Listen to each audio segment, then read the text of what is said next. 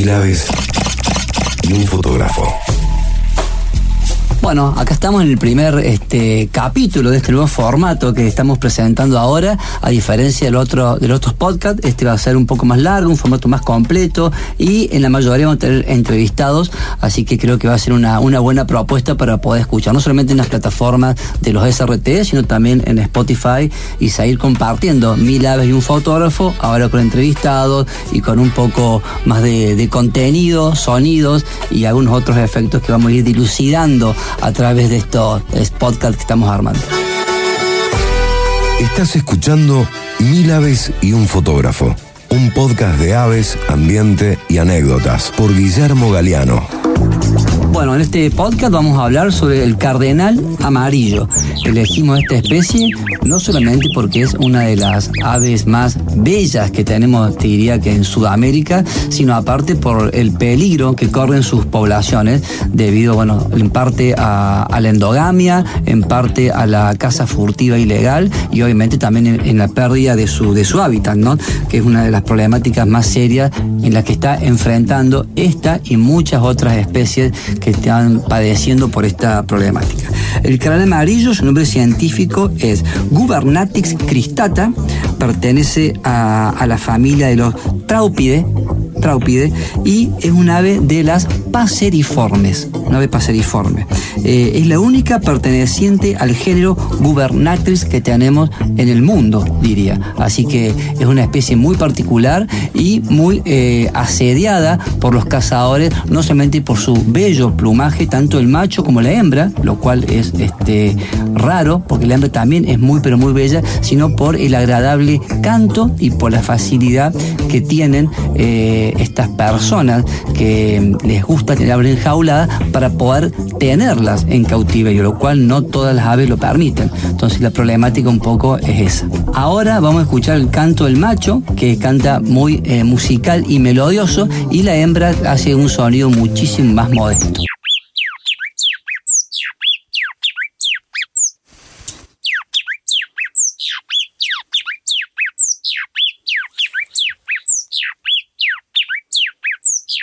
¿Cómo son los cardenales amarillos? La hembra tiene el copete negro, aunque es un poco más pálido que el macho, sigue siendo negro, tiene cejas amarillas y los auriculares, que es la parte atrás de donde están ubicados los oídos, el pecho y los flancos, el flanco son los costados del cuerpo, son completamente grises. El dorso, o sea la espalda, es gris también, pero tiene algunas estrías pardas oscuras. Después, la garganta de la hembra también es parda, oscura, muy oscura, casi negra, bordeada, bordeada de un blanco pálido. El abdomen es completamente amarillo y las alas son pardas con algunos ribetes ocráceos y amarillentos.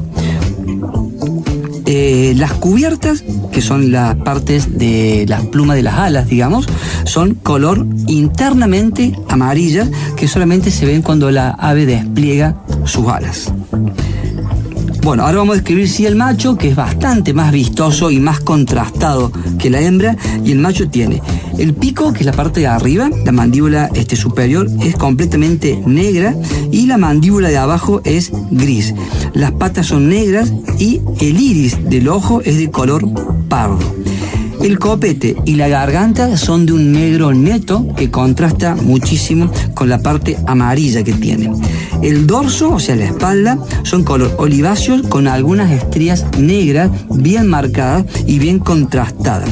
Después, la parte de las cejas y el malar, que es la parte vendría a ser de la mandíbula, junto con la parte del cuello y la parte ventral, que vendría a ser la parte del pecho y la panza, por decir, eso sí, son de un amarillo muy, pero muy intenso, lo cual le da su característico color y de ahí viene su nombre.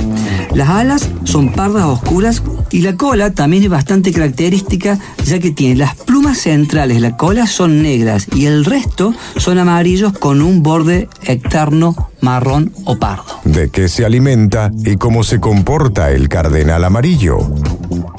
La alimentación del cardenal amarillo consiste principalmente en granos, semillas y frutos y en época reproductiva, están los pichones nido, también se alimenta de larvas e insectos. El comportamiento de esta especie se lo suele ver en parejas o en pequeños grupos familiares. ¿En qué época se reproduce el cardenal amarillo? Hablando un poco de la reproducción, eh, se reproducen en los meses de octubre a diciembre, hacen un nido que es bastante expuesto, digamos, entre los 2 o 3 metros sobre un árbol o arbusto, y ahí la hembra pone tres huevos, los cuales son color em, blanquecinos, celestes, algo verdosos, con algunas manchitas o liñitas negras en casi toda su superficie. Los huevos miden en, de 25 por 18 milímetros, son ovoides y eh, el nido lo suelen hacer eh, en lugares expuestos y en forma de taza o semi-esfera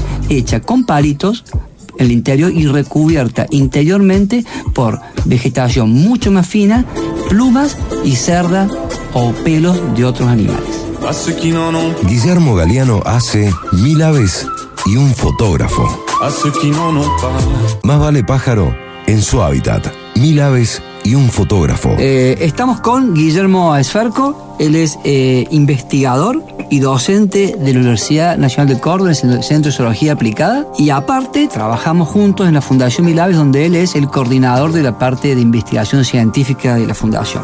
Bueno, obviamente lo hemos convocado a Guille, no solamente porque hace muchísimos años que nos conocemos, somos amigos y eh, juntos trabajamos en este proyecto que es la Fundación Milagres, sino aparte porque es biólogo, ornitólogo, de los pocos ornitólogos profesionales que en la provincia de Córdoba te diría, y de los, bueno, del grupo selecto del país, y es por eso que lo hemos convocado para hablar sobre el carnal amarillo, en este caso puntual, sobre todo en una pregunta muy particular que vendría a ser la situación actual de la especie en su territorio de distribución tanto en Sudamérica, en el país, como en Córdoba. ¿Cómo estás, Guille? Bienvenido. Acá el primer entrevistado, así que estamos alargando con este nuevo este, set de entrevistas. ¿Cómo te va? Hola, Guille. Bueno, este, sí, bueno, muchas gracias por esa presentación. Este, pero bueno, sí, estamos hablando ahora hoy en particular sobre el cardenal amarillo, que es una especie muy emblemática y que dentro de los estudios de investigación que se hacen a nivel de científico, digamos, es una especie que está considerada en peligro a nivel global.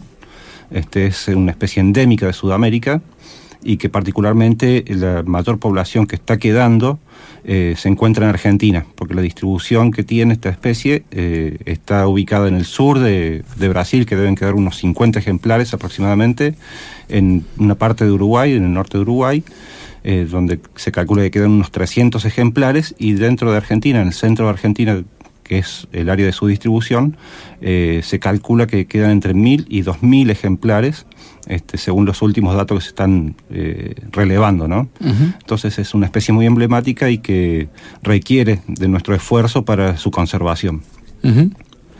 Y la situación hoy, eh, ¿cómo, ¿cómo, la ves vos? ¿Qué, qué, dicen los papers? ¿Cómo el, los investigadores, no solo en el territorio que acabas de nombrar, sino también este, acercándonos a Córdoba, ¿no? que era su distribución también este, en, en estas tierras cordobesas? Bien. Sí, bueno, su situación actual es eh, muy comprometida. Este, hay poblaciones un poco más numerosas en determinados lugares de nuestro, de nuestro país, sobre todo en lo que es en el litoral, norte de Corrientes, este, norte de Santa Fe. Ya en la provincia de Córdoba me voy a referir un poquito más adelante, más particularmente, pero el resto de las poblaciones más o menos importantes están quedando en, en San Luis, norte de La Pampa y sur de La Pampa. ¿Y son poblaciones viables? O sea, nidifican, se reproducen, sacan los pichones, siguen adelante. Sí, sí, hizo una, una tesis doctoral. Eh, Marisol Domínguez en, en, Buenos Aires, digamos, en la Facultad de Ciencias Exactas y Naturales de, de, Buenos Aires en 2015, hizo una tesis doctoral acerca de, eh, justamente al, al tratar de, de, conservar una especie, lo, primero que tenemos que hacer es conocer su biología, conocer cuáles son sus aspectos que más vulnerables, digamos, que hacen que vaya disminuyendo su, sus números a lo largo de toda su distribución. Eh, y en esta tesis ella habla que eh, las poblaciones reproductivas que están en corrientes y norte de Entre Ríos, y las particularmente las del norte de, de La Pampa y, y sur de, de la provincia de San Luis y sur de La Pampa, son poblaciones que todavía son viables, digamos, ecológicamente, porque tienen éxitos reproductivos pero también lo que se ha visto en, a lo largo de este, de este trabajo es que ese éxito reproductivo también se ve limitado por un montón de otros factores, digamos, externos. ¿Cuáles serían esos factores los principales, por ejemplo? Bueno, el principal y que fue medio novedoso es que es una especie que particularmente es muy atacada por una especie de ave parásita que es el tordo renegrido. Es una especie que no hace nido y que pone los, huevos en nidos de otras especies, de más de 250 especies, pero también los, los, los pone en los nidos del cardenal amarillo y se han visto que el 33% de los nidos estudiados estaban parasitados por el tordo renegrido y particularmente una buena cantidad de esos nidos parasitados lo que hace el tordo es picar los huevos del, cardenal amarillo, haciéndolos inviables, y en muchos de esos casos la pareja del cardenal amarillo abandona la nidada. Por lo tanto, la, eh, la pérdida, digamos, de esa nidada es bastante importante. Y otra novedad que se ha, encontrado es que mm, eh, a los pichones eh, eh, se ha detectado que han sido atacados por la larva de una mosca, la, larva, la, larva de la mosca Filornis, y que particularmente produce una mortandad de pichones en los primeros estadios del crecimiento. Pero esta problemática, convengamos que no es solamente del cardenal amarillo, ¿no? Es de muchas otras especies y él la sufre, ¿no es cierto? ¿Es así? Tal cual, tal cual. Lo que pasa es que a, otras la gran cantidad de especies que parasita el tordo renegrido o que esta larva de la mosca ataca, por ahí son poblaciones mucho más numerosas en cuanto a cantidad de individuos. No tienen ningún problema, claro. Claro, el cardenal amarillo eh, históricamente fue una especie muy perseguida para el comercio ilegal, para, como animal de jaula, como ave de jaula. Eh, ya lo relatan los primeros naturalistas que anduvieron por, nuestro, por nuestras tierras a mediados del, del siglo XIX en donde ya se lo consideraba como que era un animal de jaula y, desde esos momentos que se lo empezó a conocer, digamos, por lo menos científicamente, eh, eh, es una especie súper perseguida, es una de las más buscadas, tiene un alto valor comercial en el mercado negro. Eso en la actualidad, ¿no? En la actualidad, en la actualidad. Entonces las poblaciones siempre fueron escasas, siempre fueron reducidas, y si le sumamos estas problemáticas, lo que contaba del tordo renegrido, más lo del parasitismo de esta larva de mosca, y a la pérdida del hábitat, que es un factor súper importante. Hablemos del tema de pérdida de hábitat, sobre todo en Córdoba, ¿no? que en tan poco tiempo hemos destinado el 97% de nuestra geografía cordobesa a este modelo agroexportador, dejando tan poco bosque nativo, que es donde ellos necesitan para evitar. Tal cual. El hábitat particular del cardenal amarillo se ubica en lo que se conoce como ecorregión del espinal. El espinal, para que se ubiquen un poco, es como una gran, un gran arco, digamos, de, ambiente eh, que, va desde el, desde el, desde Corrientes y, norte de Entre Ríos, pasa por el norte de Santa Fe, pasa por, el, por como una franja eh, en forma diagonal en la provincia de Córdoba, va hasta La Pampa y termina en el sur de la provincia de Buenos Aires, que se caracteriza por el algarrobo, principalmente como, como especie dominante.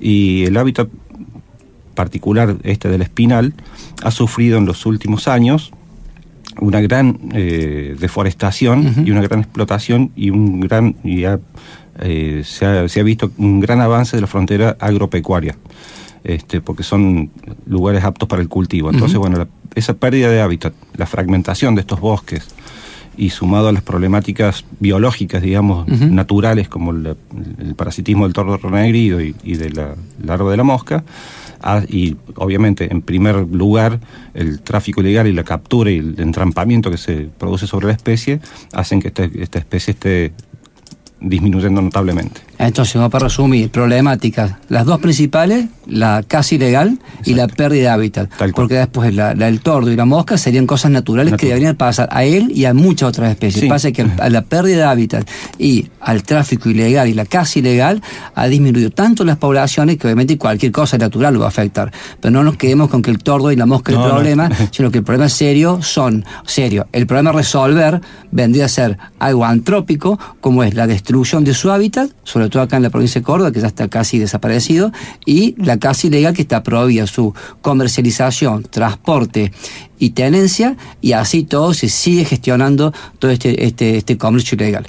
Bueno, Guille, me estás contando eh, y, estamos viendo eh, con fotos satelitales y, con lo que ya todos sabemos que sucede no solamente en Córdoba, sino a nivel global en el mundo, Argentina una excepción de la pérdida de hábitat y de la forestación. Obviamente sabemos que las especies necesitan sus corredores biogeográficos para poder este, interconectarse entre especies, ¿no? ¿Qué sucede cuando esas especies quedan aisladas, ¿no? Y empieza a haber poblaciones separadas. ¿Qué es lo que se produce? ¿Cómo, cómo lo podemos explicar ese proceso? Bien, sí, tal cual. O sea, cuando se empieza a fragmentar los hábitats naturales y que no hay, pierden esa continuidad de contacto entre individuos de la misma población a lo largo de toda su distribución, eh, se van como aislando esas poblaciones. Es decir, que, por ejemplo, el cardenal amarillo de Corrientes va a ser casi imposible que se llegue a cruzar con un cardenal amarillo del norte de la provincia de San Luis. Entonces, ese aislamiento lo que va provocando es un empobrecimiento de lo que se conoce como diversidad genética todos los individuos, todos los seres vivos tenemos nuestra genética, en nuestros cromosomas tenemos todos mm, nuestra genética, una gran diversidad de genes. Muchos de esos se expresan, es decir, se ven, eh, están a la vista y saltan a la vista, como el color de pelo, de los ojos, el color de piel, lo que sea. Y otros que también pueden determinar un, color de pelo, de ojo, de piel distintos, no se expresan, quedan ahí retenidos. Y eso es lo que hace la diversidad genética, la cantidad de genes que tenemos para expresar una determinada condición física o expresión física o de comportamiento o lo que sea.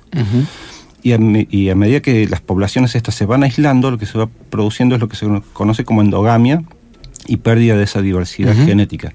Entonces lo que se pierde es cantidad de genes que pueden expresar, claro, información y que pueden adaptarse a cambios ambientales, como lo que está sufriendo el cardenal amarillo.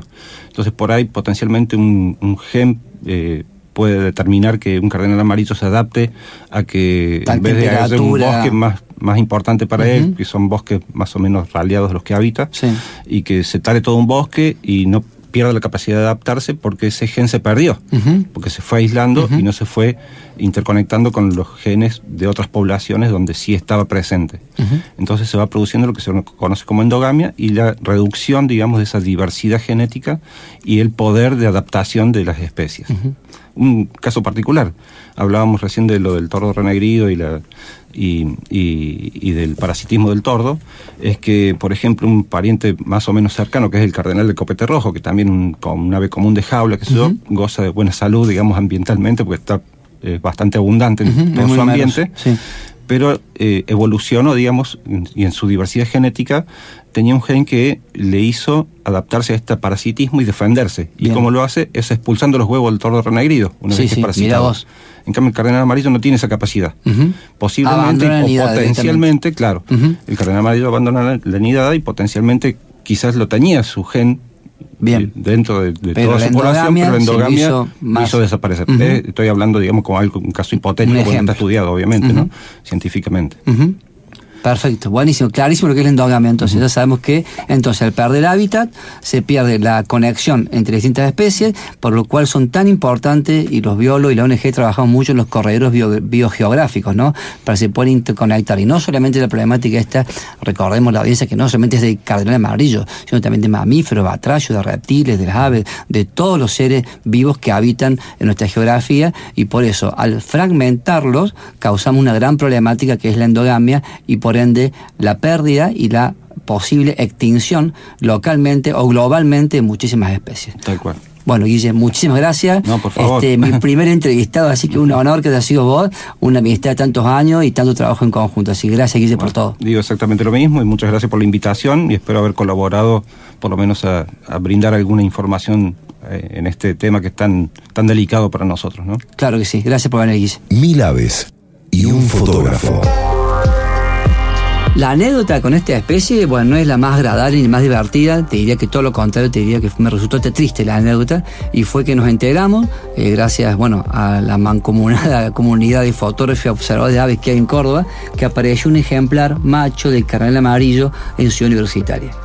Obviamente fuimos, o fui, eh, a sacarle fotos, a verlo, eh, tan complicado sacarle foto a esta, especie que tener un buen registro de documento era, para mí como fotógrafo de aves importantísimo, pero al encontrarlo y verlo, eh, la desazón, la tristeza y te digo que la, pena y la, impotencia es el término más adecuado que podría, podría emplear, fue el principal sentimiento, digamos, que me abarcó de verlo, ¿no?